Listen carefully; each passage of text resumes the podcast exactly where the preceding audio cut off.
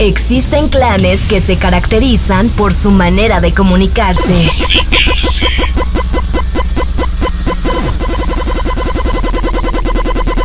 Viven al máximo y hasta se visten distinto a nosotros. Son pacíficos, pero cuando toman en sus manos un videojuego o serie se transforman en...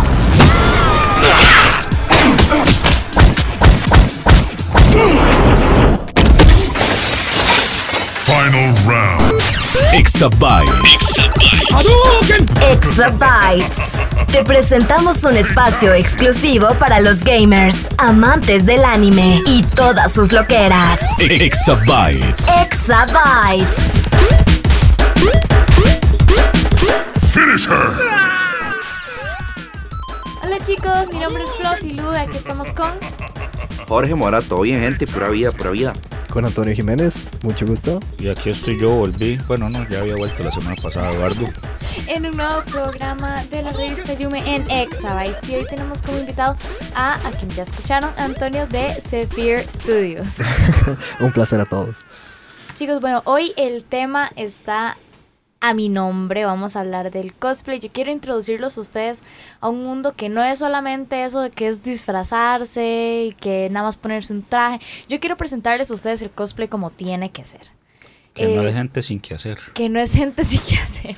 No, hay más bien hay de todo, o sea, es un mundo completo, ustedes no tienen ni idea, o sea, es un trabajo, es una pasión, es un hobby, es, es de todo.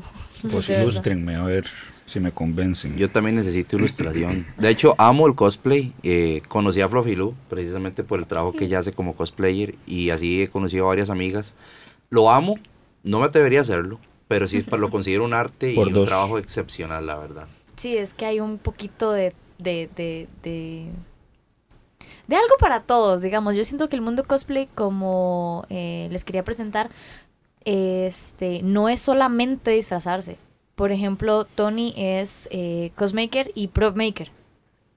En específico soy pro maker. Bueno, yo me encargo mucho de lo que son crear armas, armaduras y soy como esa persona que siempre está detrás de las personas que se visten. Entonces, digamos, cuando es- llegan y hacen cosplay, ellos siempre buscan como hacer sus armas o de un personaje hacer sus armaduras. Entonces, me contactan y yo me encargo de hacer todo ese tipo de proceso y es bastante, es bastante chido. Hay mucho trabajo detrás de, de cada una de las para, para la gente nueva que, que no conoce tanto los términos, eh, dígase Jorge, eh, yo hasta hace poco supe lo que era un prop, por No, yo decirte sé, algo. yo no sé. Entonces, A mí si sí, nos puedes explicar el- en sí el término prop, qué significa, qué, de qué se trata, y vos como prop maker, entonces, eh, di, ¿qué es? O sea, para entrar un poco más en detalle. De acuerdo, prop se refiere más bien como objeto de utilería. Entonces aquí en el país, más traducido sería como diseñador plástico o diseñador de objetos de utilería. Ese mismo proceso se puede utilizar también como para este mercadería que es como para teatro, para televisión,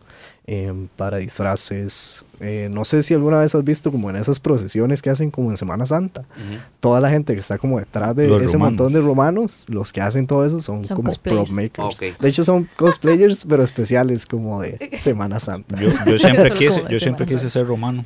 Ese es como, como el sueño de todas mis navidades, ser romano. Pero no me animo por lo mismo, porque no sé, como tener todas esas miradas en uno y que la gente le tome fotos. Y como Sí, que eso no. es parte de... O sea, digamos, si yo quisiera hacer un, se me ocurre, un cosplay de Goku para que alguien me haga el báculo sagrado, entonces tendría que recurrir a alguien como vos, por decirlo así. Yo me encargaría de lo que es el báculo. Bueno, ya hay bastantes, hay distintos tipos de, de personas que trabajan en eso, digamos. Por detrás está una persona que se llama wig maker. El wig maker es el que se encarga de crear las em, como de pelucas. armar las pelucas. armar las pelucas y hacer como todos los pelos. Tomando el ejemplo de, de Goku, digamos, el pelo de Goku y todo eso, eh, uno simplemente no puede como comprarse una peluca e intentar peinarlo porque ya lo he intentado y no sale. Y no sale. Entonces, y por mejor- más laca que le eche, puede que salga bien, puede que salga mal, puede que se caiga. Trabajar una peluca es diferente a trabajar con el pelo como humano, porque tal vez uno lo tiene suavecito y uno lo tiene... La, el pelo de peluca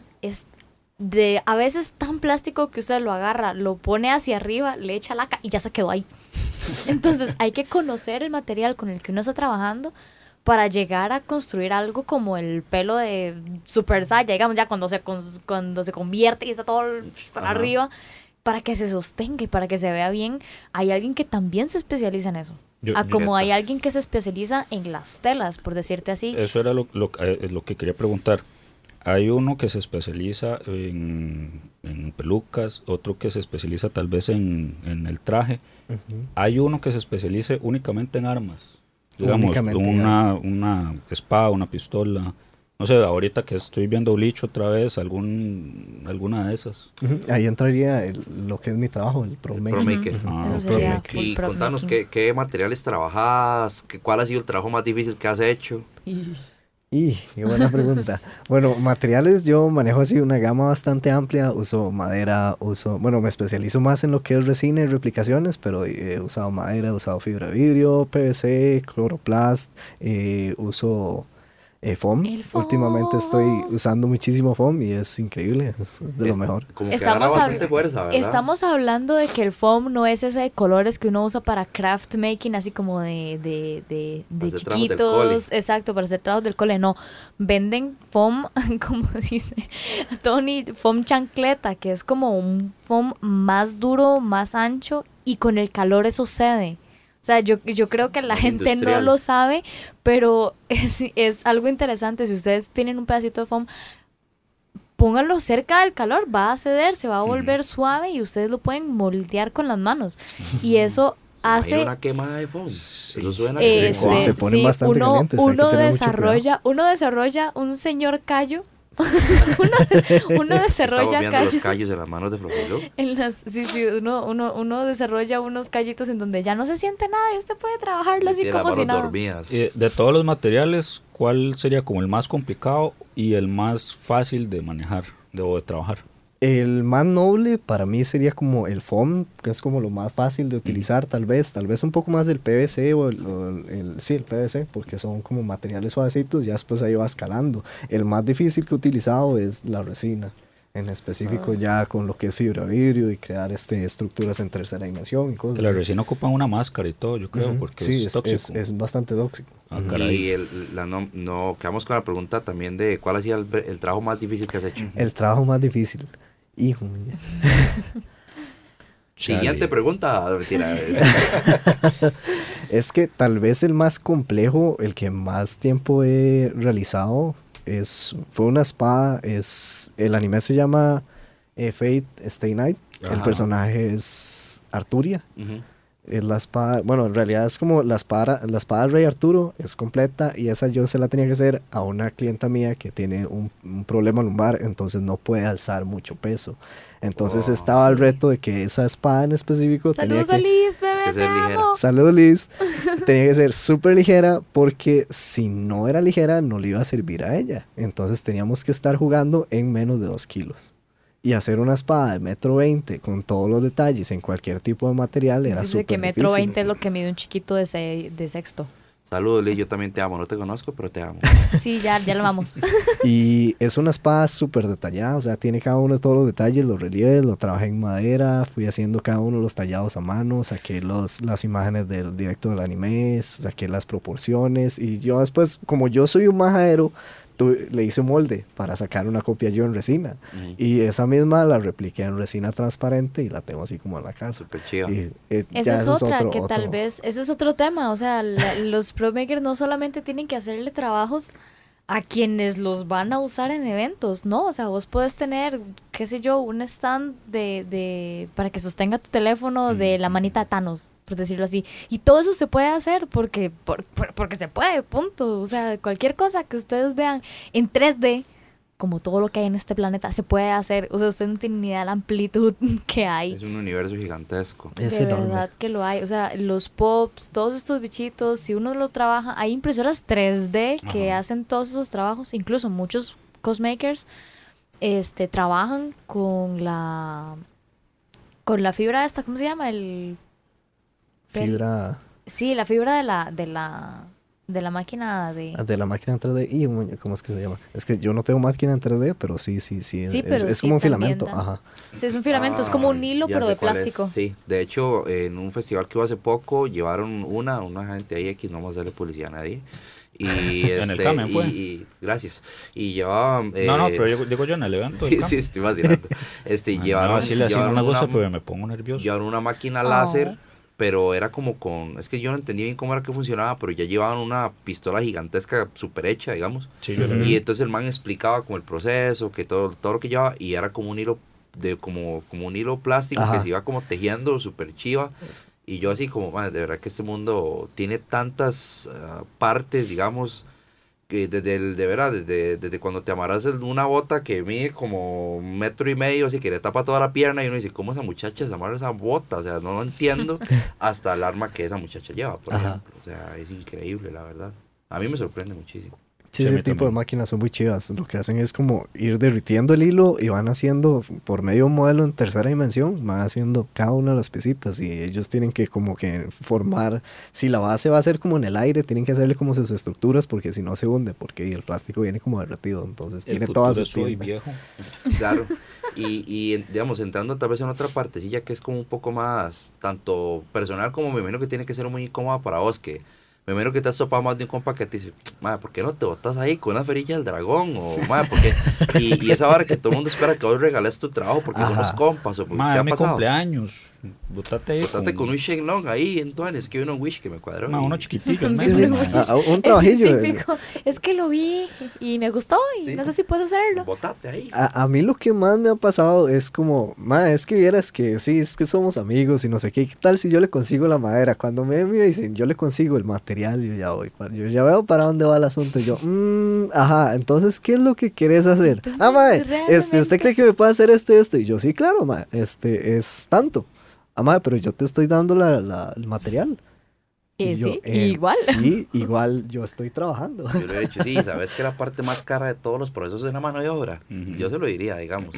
Qué, qué difícil, porque me imagino que ahora te ponen en una posición de compromiso. Ujú. O es como, bueno, yo no sé si a Flofiru le ha pasado, que tal vez espera, y porque también y como cosplayer a un evento y que tal vez ya formas parte de la organización de ese evento, etcétera, y, y tal vez te dicen, te vamos a dar tal cosa, te vamos a dar tal otra, y te ha ido mal en esos aspectos, o te has llevado una mala experiencia en esos aspectos. Mm, no como tal, digamos, yo he tenido experiencias como muy sobre la mesa, o sea, yo, yo soy la que dice, ok, yo voy a hacer esto y va a ser a cambio de esto otro y ya, o sea, no va a haber más, no va a haber menos, pero sí han habido un par de situaciones en las que tal vez, de ustedes saben cómo pasa cuando uno es chica que se quieren aprovechar de eso, como que te prometen el mundo entero y es como, sí, sí, te vamos a ayudar con todo eso, todo lo que quieras.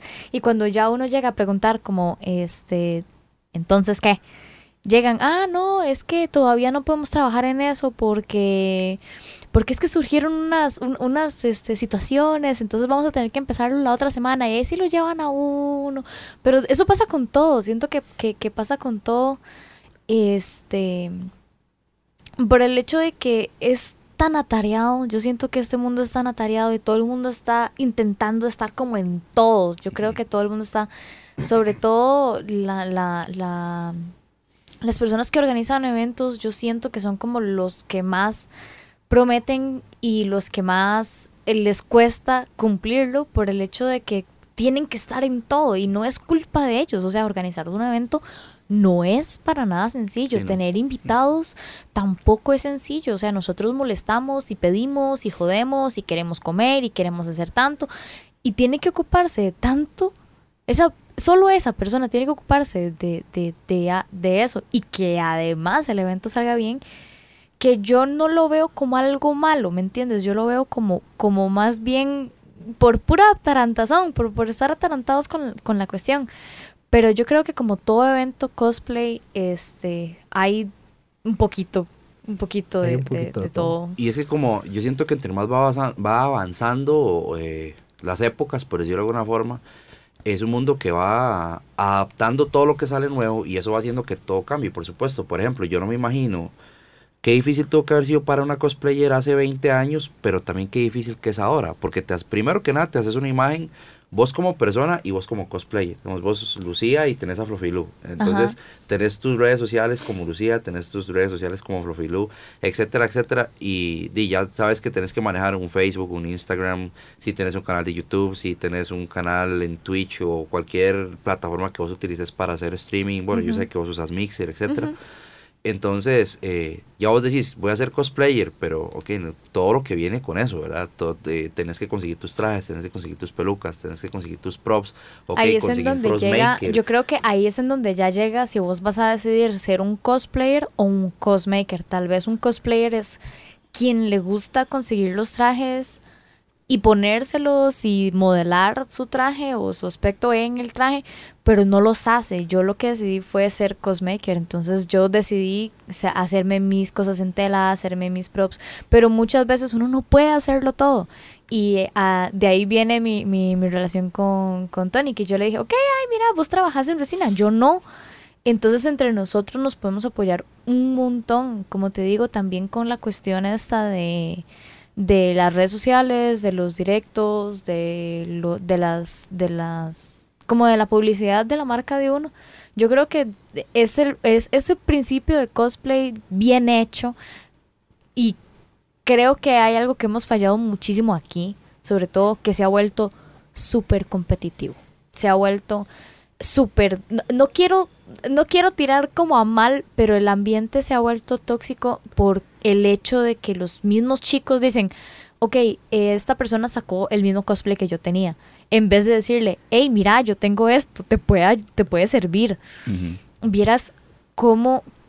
Pero eso es para aquí. Yo creo que todas las comunidades tienen algo bueno y algo malo. Yo es la siento que... el- es como una como sí, es como una moneda siempre, ¿no? Siempre tiene dos caras el asunto. Siempre, siempre hay. Y ahorita podemos tirar un poquito de beef si quieren. Ahorita podemos agarrar y decir todo lo que tiene de bueno, ya que estamos hablando, y un poquito de lo Hoy que vamos a contar chismes. Vamos, vamos a contar chismes. Sí, podemos caer contar arena chismes. hoy, como dicen por ahí, todo el arenero. Ay, no, todos ocupamos un poquito de sal. No, pero ser cosplayer o cosmaker, cualquiera de los dos, siento que es una inversión muy grande económicamente. Sí. O sea, porque no es solo ir. O sea, si querés un cosplay de calidad, nada más vas y lo compras, sí te, sí te va a salir bastante caro. Igual eh, hacerlo por los materiales que tenés que conseguir. Digamos, yo les puedo dar un ejemplo así, que de hecho ahora venía hablando con, con Jera, un saludo a Jera.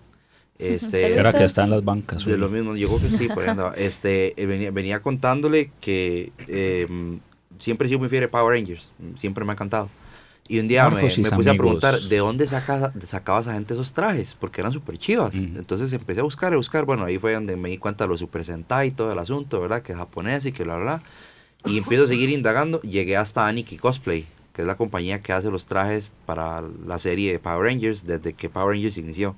Ma, resulta que esos trajes son hechos a mano, eh, a la medida, entonces duran ocho meses en hacerte un traje, todo es hecho en fibra de vidrio, te lo envían, ma, vale 1200 dólares mínimo un traje, así White Ranger, Solo el traje. Solo el traje. solo el traje, o, bueno, obviamente Sí. te incluye las botas, casco, Ajá. en caso del Green Ranger con el escudo, White Ranger el escudo, etcétera, 1200 dólares y yo, ma, es demasiada Sí. plata, Pero pero, es que es un trabajo calidad, Pero yo me acuerdo cuando yo vi en su momento, creo que fueron los Dino Power o algo de dinosaurios, que tenían una transformación que se les salían como unos picos de los brazos Ujú.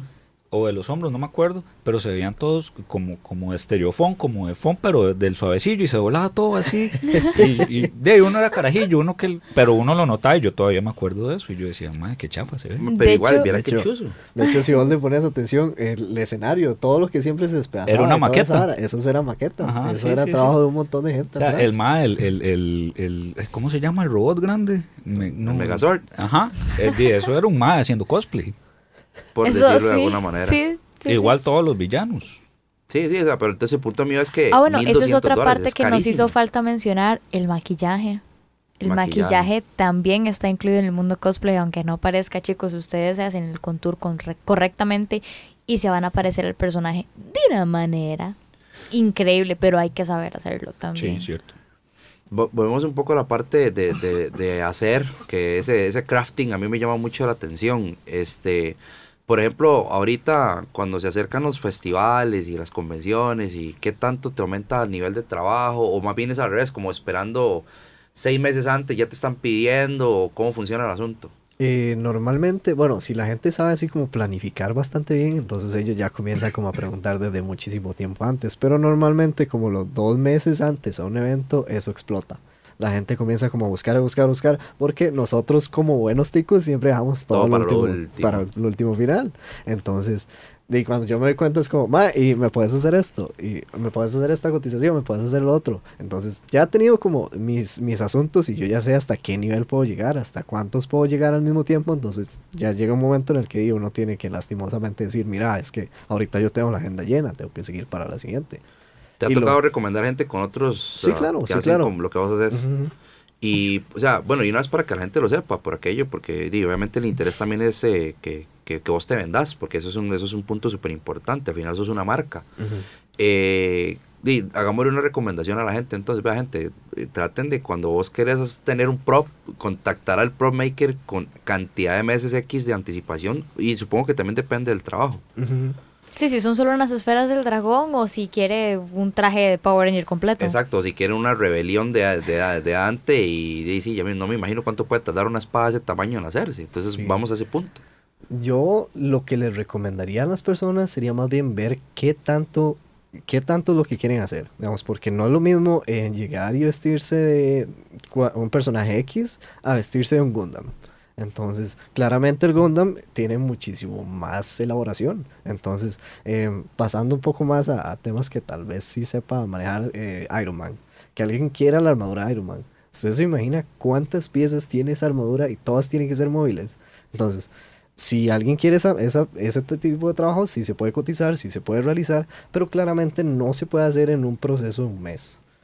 A menos que yo no tenga ni un solo cliente ni nada, yo siento que eso mínimo podrían ser 5 o 6 meses de puro trabajo y todo depende de qué materiales se quieran utilizar también. Claro.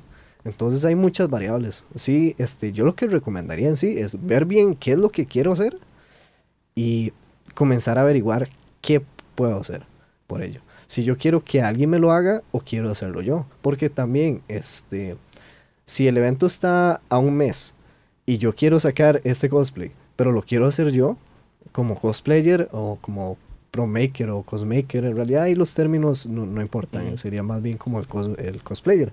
Este, si yo no sé hacer nada, entonces también tengo que meterle el tiempo que me va a durar investigando, buscando los materiales, porque tal vez hay miles de, hay miles de eh, tutoriales en internet de cómo hacer todas las cosas. Sí, hay miles Pero- form- hay Pero mil aquí de formas. el material es muy difícil de conseguir. Entonces, uno ve en el, en el tutorial y hay miles de materiales. Eh, us- Usted puede hacer esto, esto, esto y el otro. Y uno se va como eh, aquí al mercado central, cero. Encontrás foam.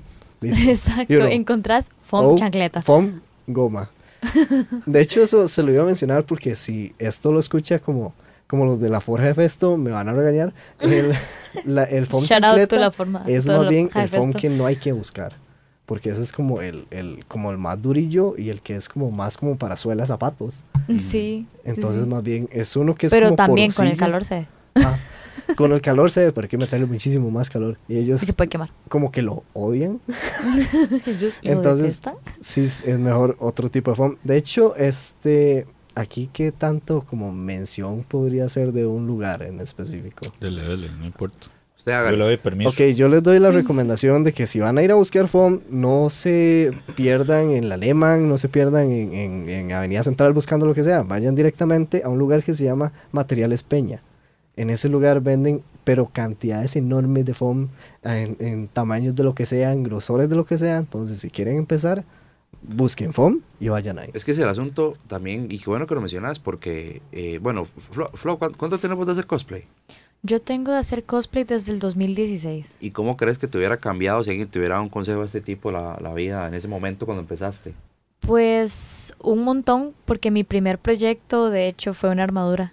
Fue Imagínese, hecha en foam y yo no conocía. Ah, sí, sí, sí, yo le entré con, Con lo mejor. Con Sí, todo. es que yo decía, qué tan chiva, yo quiero hacer eso. Y, mi- como me di cuenta que no tenía ni, ro- ni, ni que tener mucha cosa de tela, dije, ah, yo puedo hacer eso.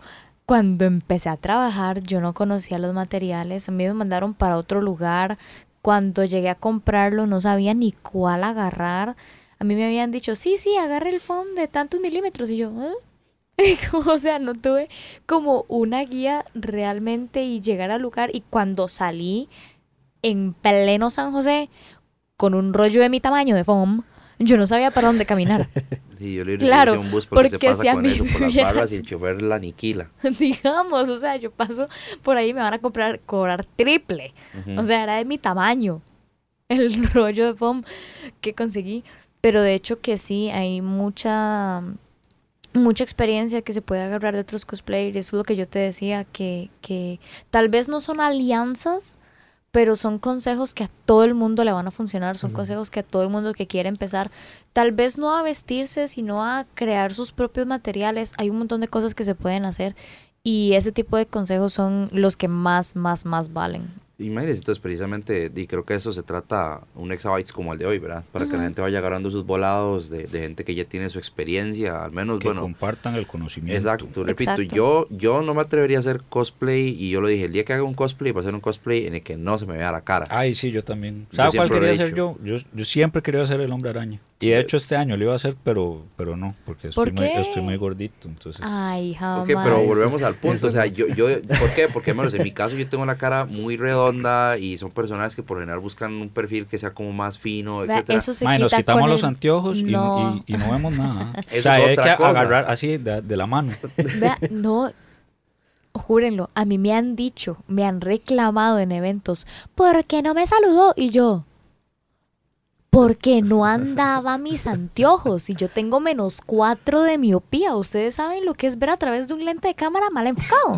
Algo así veo yo en la vida real sin mis anteojos. Y más con los lentes que uno ve el circulito del color alrededor del ojo. O sea, uno lo ve, a uno le estorba. Y las pestañas, ¿verdad? Porque uno diva siempre indiva.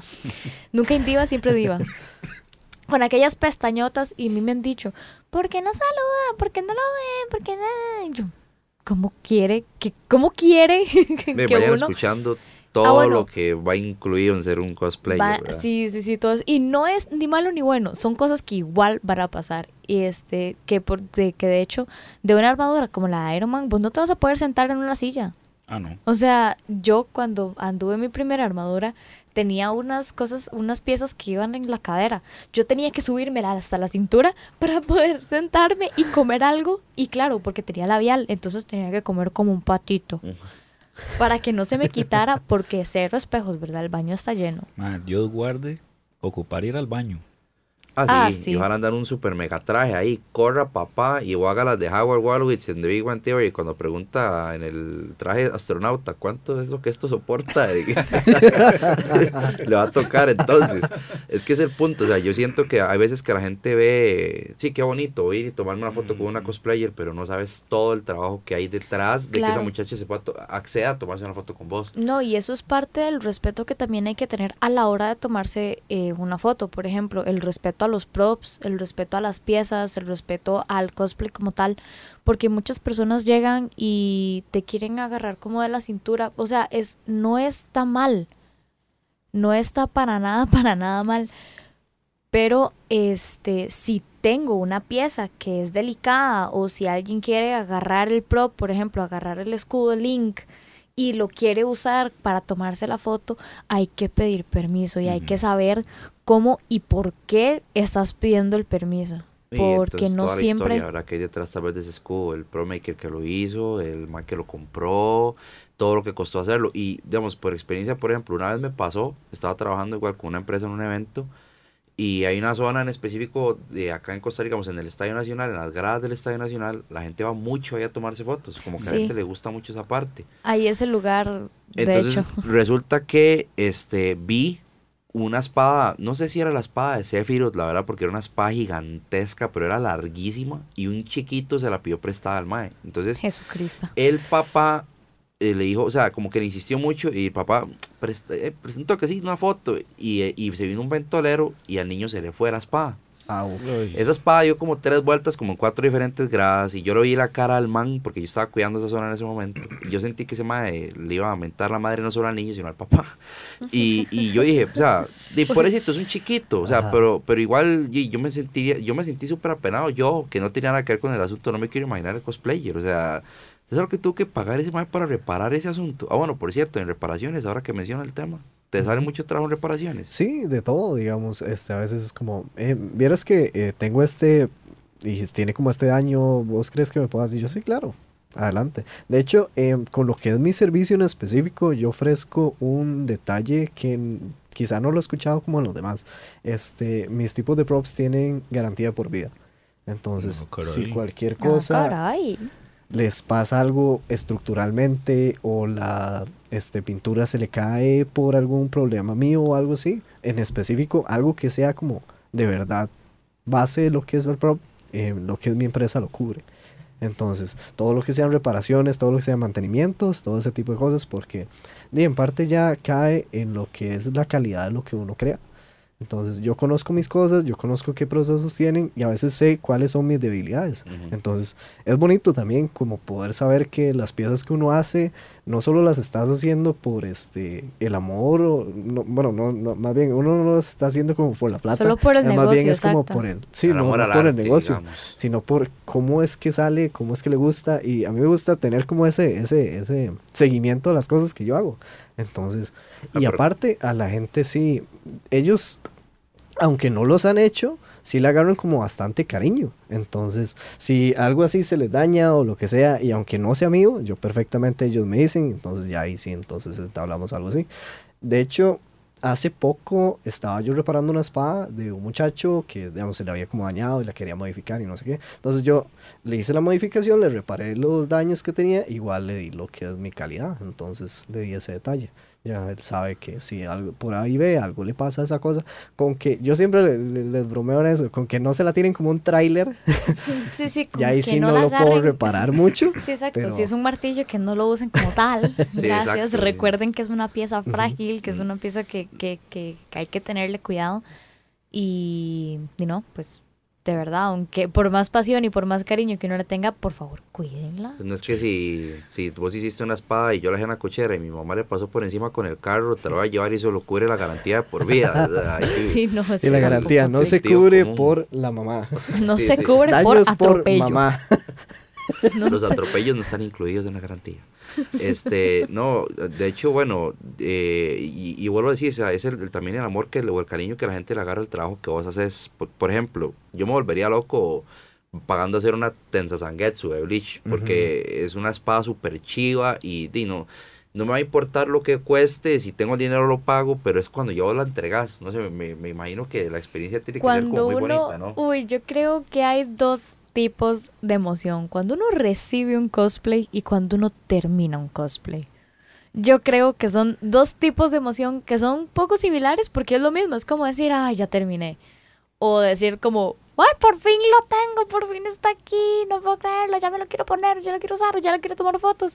Son dos emociones que yo creo que son únicas y que solamente este tipo de, de- de trabajos se te los puede dar, porque primero que todo son cosas que van para uno, propiamente. O sea, vos puedes decir, ok, este, tal vez no lo hice para mí, pero la recompensa que uno recibe es demasiada, de verdad que es demasiada. Es como, es que no sé cómo Como explicarlo. una satisfacción muy fuerte. Es que es una muy satis- grande. es que sí, es como como un, que un pedacito de uno ya se completó. Como que un pedacito de uno ya está, ya está, ya, ya, ahí quedó.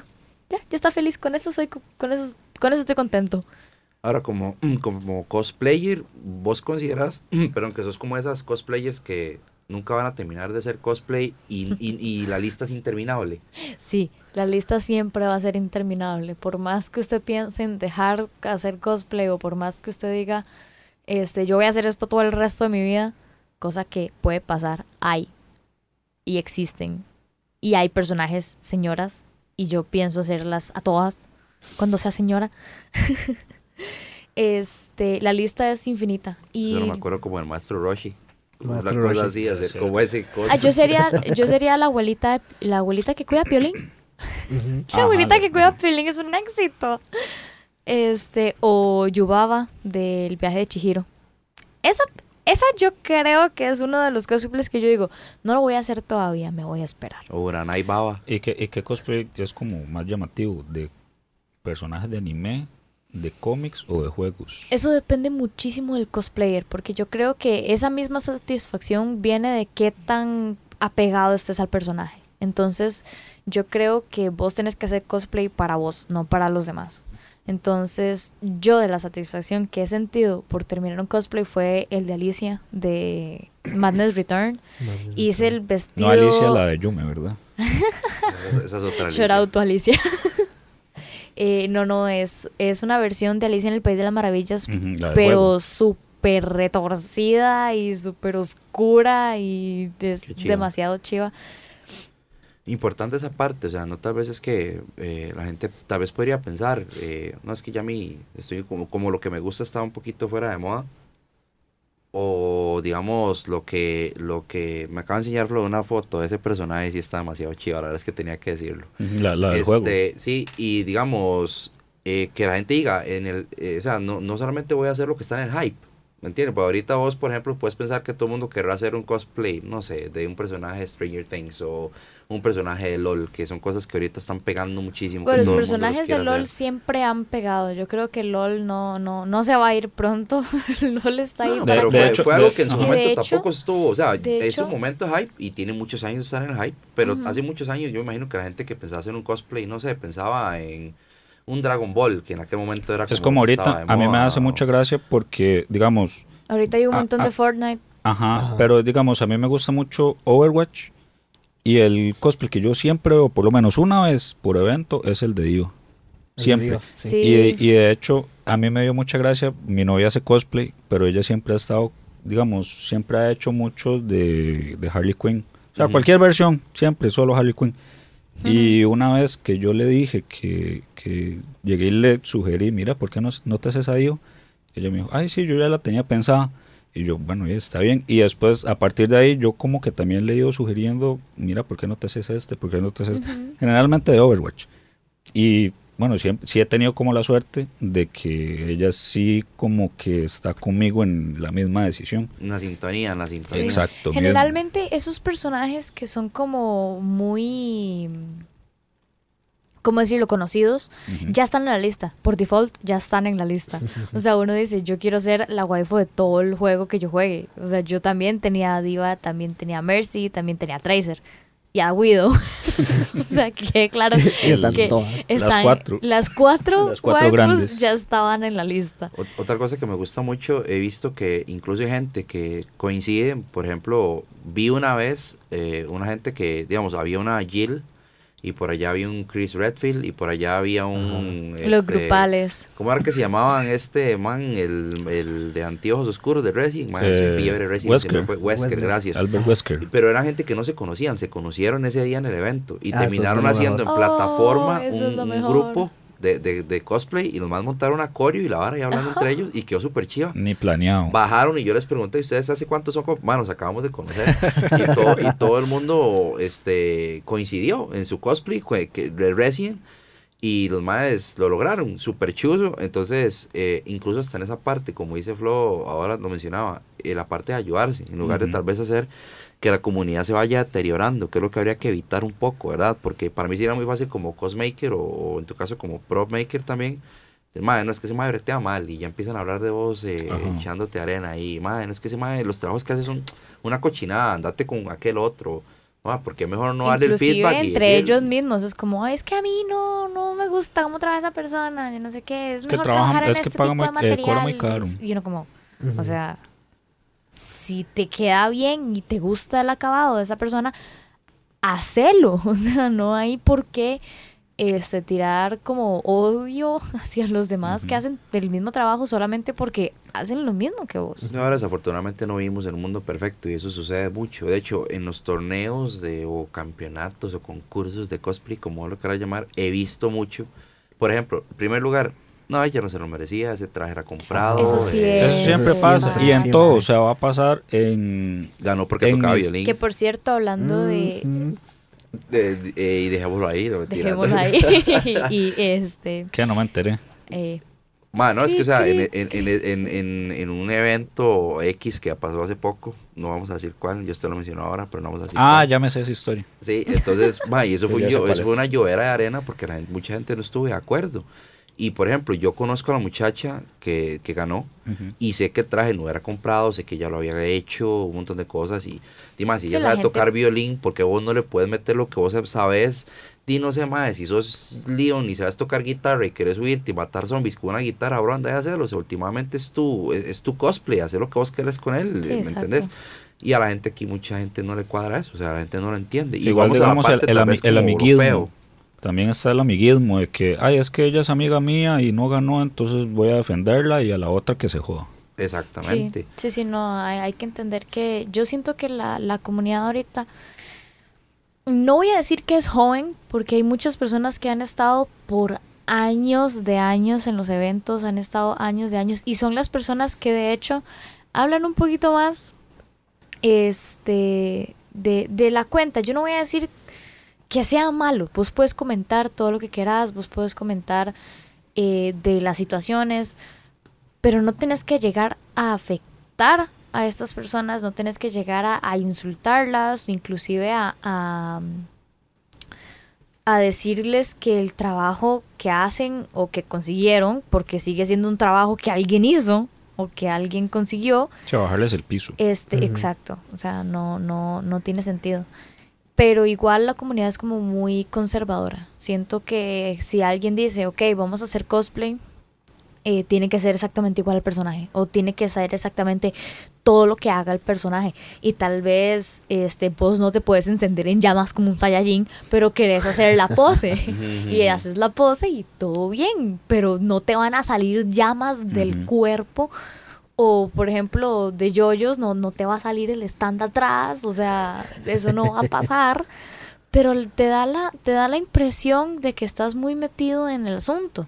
Y eso también está bien. Aunque a muchas personas también se quejan, por otro lado, que las personas se meten mucho en el personaje, como el típico Deadpool cosplayer Así que anda haciendo que payasito. andan haciendo que andan haciendo payaso y muchas veces se exceden con el payaso, se exceden con, con la confianza con la que llegan solamente porque el personaje es así en la película. Y hay que entender que para todo hay un límite. A mí siempre me hacen reír, tengo que admitirlo. Ah, no, por chusma. A mí- a mí me hace- supuesto, por supuesto que sí, pero ajena. cuando... por supuesto, pero es que hay límites, o sea, ya hay- hay- cuando, por ejemplo, llega un cosplayer de Deadpool con Llegó, empezó Assassin's Creed. Sí, de, de- Llega- de hecho, yo viera que no es la primera vez por lo que he escuchado esa queja. De Sí, que dicen que se les pasa la mano un toque Sí, ahí. sí, de vez o en sea, cuando. que te llegue y te alce, por ejemplo, sin saber qué, qué, Ah, qué Sí, sí, puede ni, ni- hacer. ni preguntan, nada más. Uh, Y, y Sí, que porque estén yo soy Deadpool, se me permite. O sea, Ajá. porque yo hago el cosplay de Deadpool, está permitido. O sea, y sí, sí, y a por ese como ese también. hay un montón, a como ese a- hay un montón de, de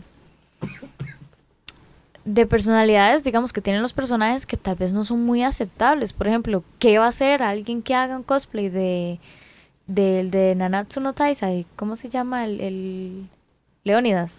Ajá. Ese personaje es de estar agarrando a Ajá. las muchachas y si alguien se mete mucho en ese personaje puede causar un problema. Vamos a entrar un poquito en esa parte, ¿será? Que entramos Sí, un dale, poquito dale. por ahí. démosle, démosle.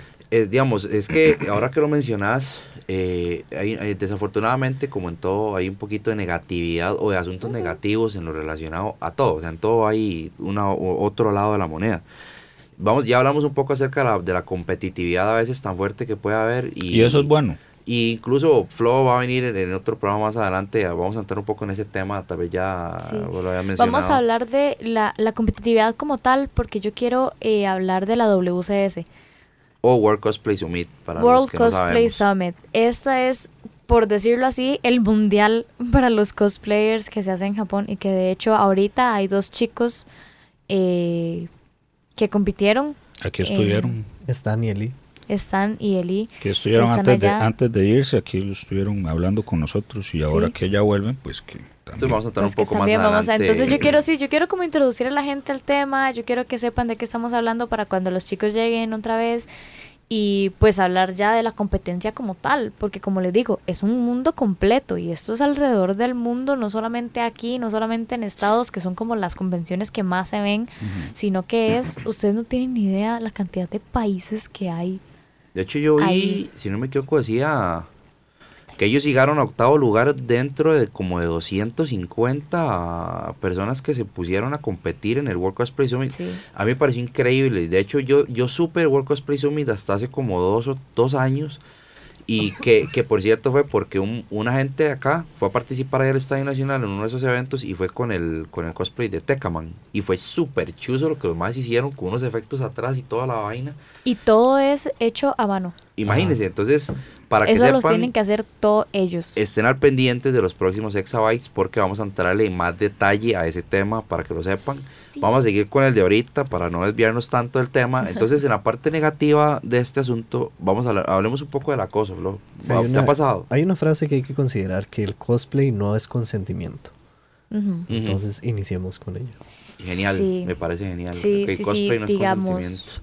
por más que tu cosplay sea un poco revelador, por más que tu cosplay tienda a ser un personaje que sea muy cariñoso o muy cercano a las personas, yo creo que también hay que respetar a la persona, el cosplayer. Incluso, di- digamos, ¿por qué no decirlo? Hasta sensual, porque Es que sí. lo, lo hay. Y eso no quiere Sí, decir que, que estás abierta a que alguien quiera aprovecharse. Y no vamos a hablar de géneros, porque puede ser tanto venir de una mujer como de un hombre. Eso, Sí, eso es por eh, irrelevante, porque sea, como hay waifus, hay juzbandos. eh, también, eh, exactamente, ella le dio en el clavo. Vo- Voy a contarles una historia que pasó en este evento pasado. Cuénteme. Eh, un hombre, Chismeme. Dame chisme, Resulta que chisme. yo estaba trabajando en el staff y estaba encargado del área de, de cosplayers. A mí me dijeron, encárguese de los cosplayers. Y resulta que vieran qué difícil encargarse de cosplayers. Y eso que ahí estaba Fluffy, lo más difícil Somos todavía. difíciles. Somos complicados, Muy ¿no? Yo les dije al principio, somos complicados al principio, somos muy no, complicados. tengo que admitir que sí, o sea, me hicieron correr, la verdad, y corrí mucho y con todo el gusto del mundo. y éramos porque 18. Admiro bastante. en 18. En el salón éramos 18 cosplayers. Admiro, admiro mucho el trabajo que hacen y, y- y prácticamente lo pedí. Yo cuando a mí me dijeron, ma, ¿este qué?", yo, ma, si me pueden a tener breteando con los cosplayers y con los artistas internacionales de ese, de ese evento, yo quiero. Y al Chile me lo dieron y, y súper chiva. No me quejo, la verdad. Pero eh, dentro de, una de estas muchachas llegó a buscarme y súper...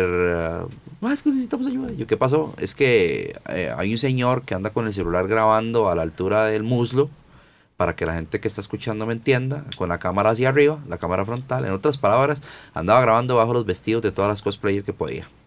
Y lo vieron, se reportó a seguridad y, y se, se sacó eh, de ahí. Entonces el punto es, eso es un, quizás, yo pocas veces había escuchado que, sucedía, que sucedían ese tipo de situaciones, pero entonces empecé a prestar más atención, comencé a preguntarle a más amigas que hacen esto y me he dado cuenta que es algo es algo real común. que sucede y, y que no debería de ser algo común, definitivamente. Sí, no, no debería del todo. Yo creo que solamente en este evento, de hecho, fue que anduve un poco más reveladora.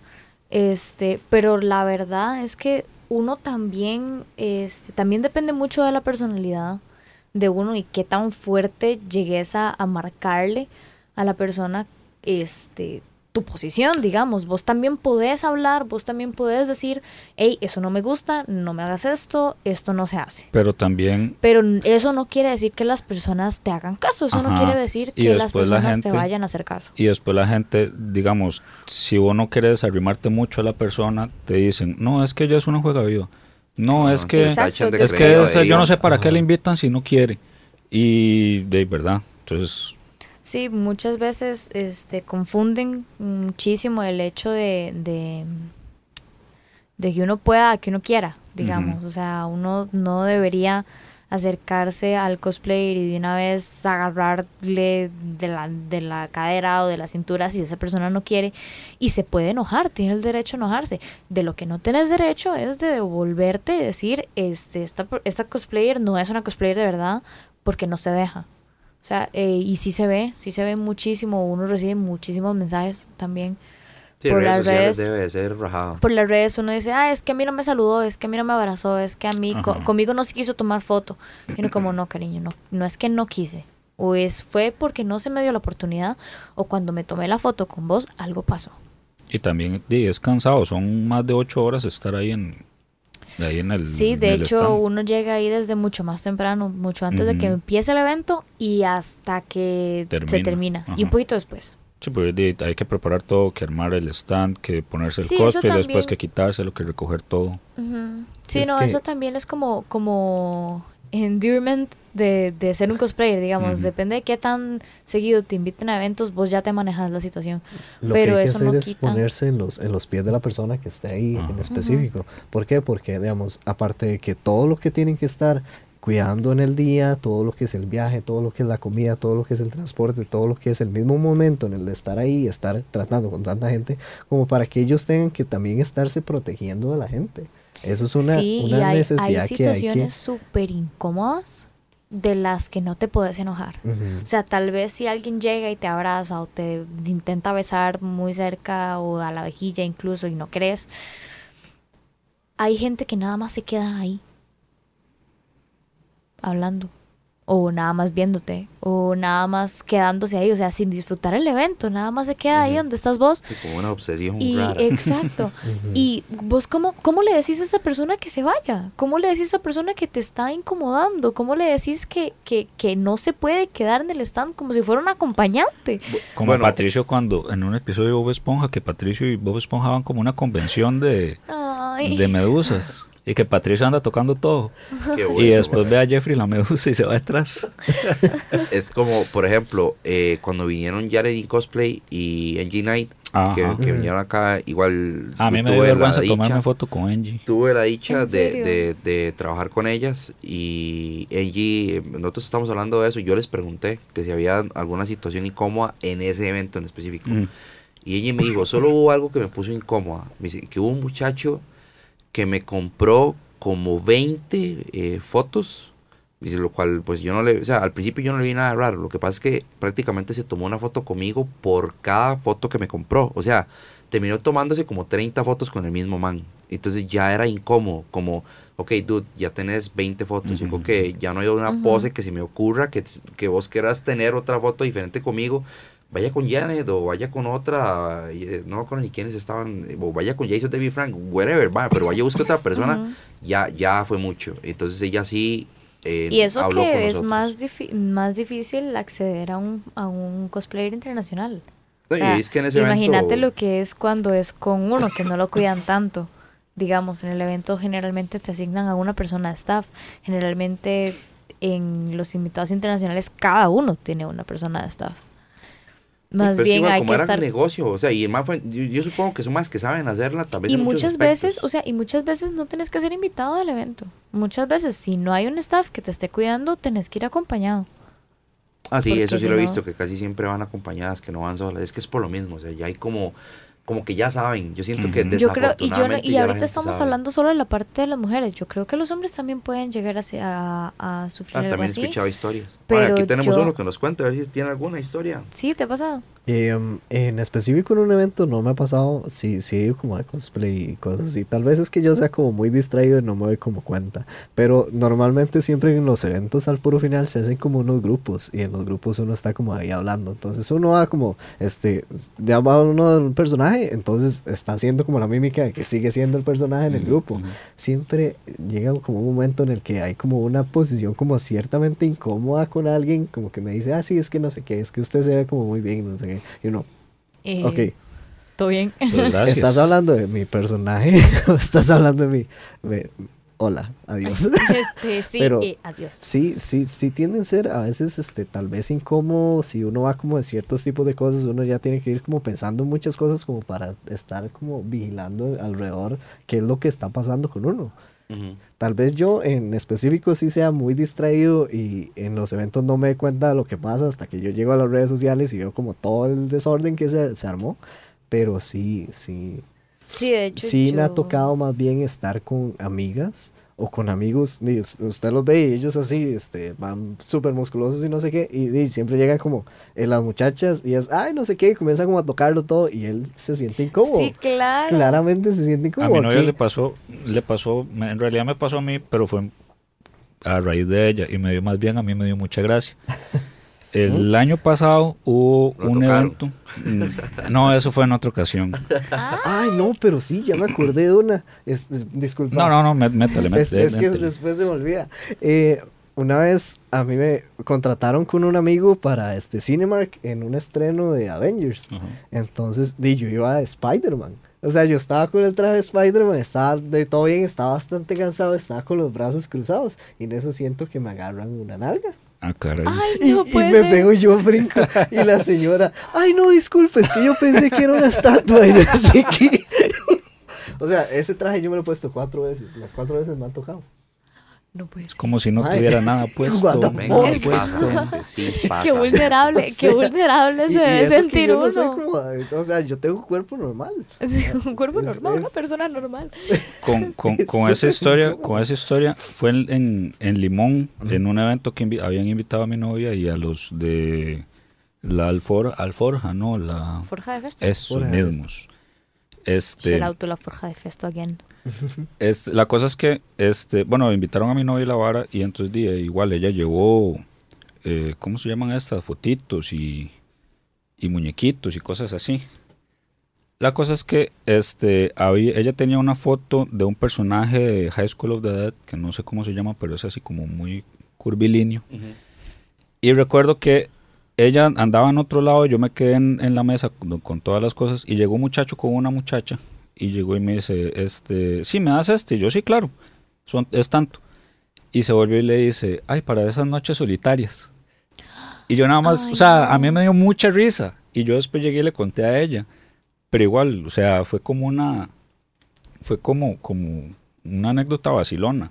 Sí, sí, Igual sí. no Eso está es como bien. lo más suavecito de lo que puede llegar a pasar, porque sí, sí es cierto que, digamos, yo no tengo prints de ese tipo por lo mismo, porque está en contenido por aparte y llega gente que inclusive te pregunta por aparte que si uno tiene Patreon o si uno tiene Coffee como para ya ir a lo que va, a lo que quieren. Y no tiene nada malo tampoco, pero a veces de la manera en la que lo hacen es como este sí como Descarado. para es como sí un poquito descarado pero no tiene nada malo yo siento que no tiene nada malo es dependiendo de la persona también yo es que sí soy muy libre ante ese tema, yo sí no, no tengo ningún problema, pero así no es todo el mundo y yo entiendo que, que tienen derecho a no serlo. Ok, eh, Flo, explica así rápidamente para la gente que no sabe, porque honestamente yo no sabía de la existencia de, de Patreon o de Coffee hasta hace muy poco.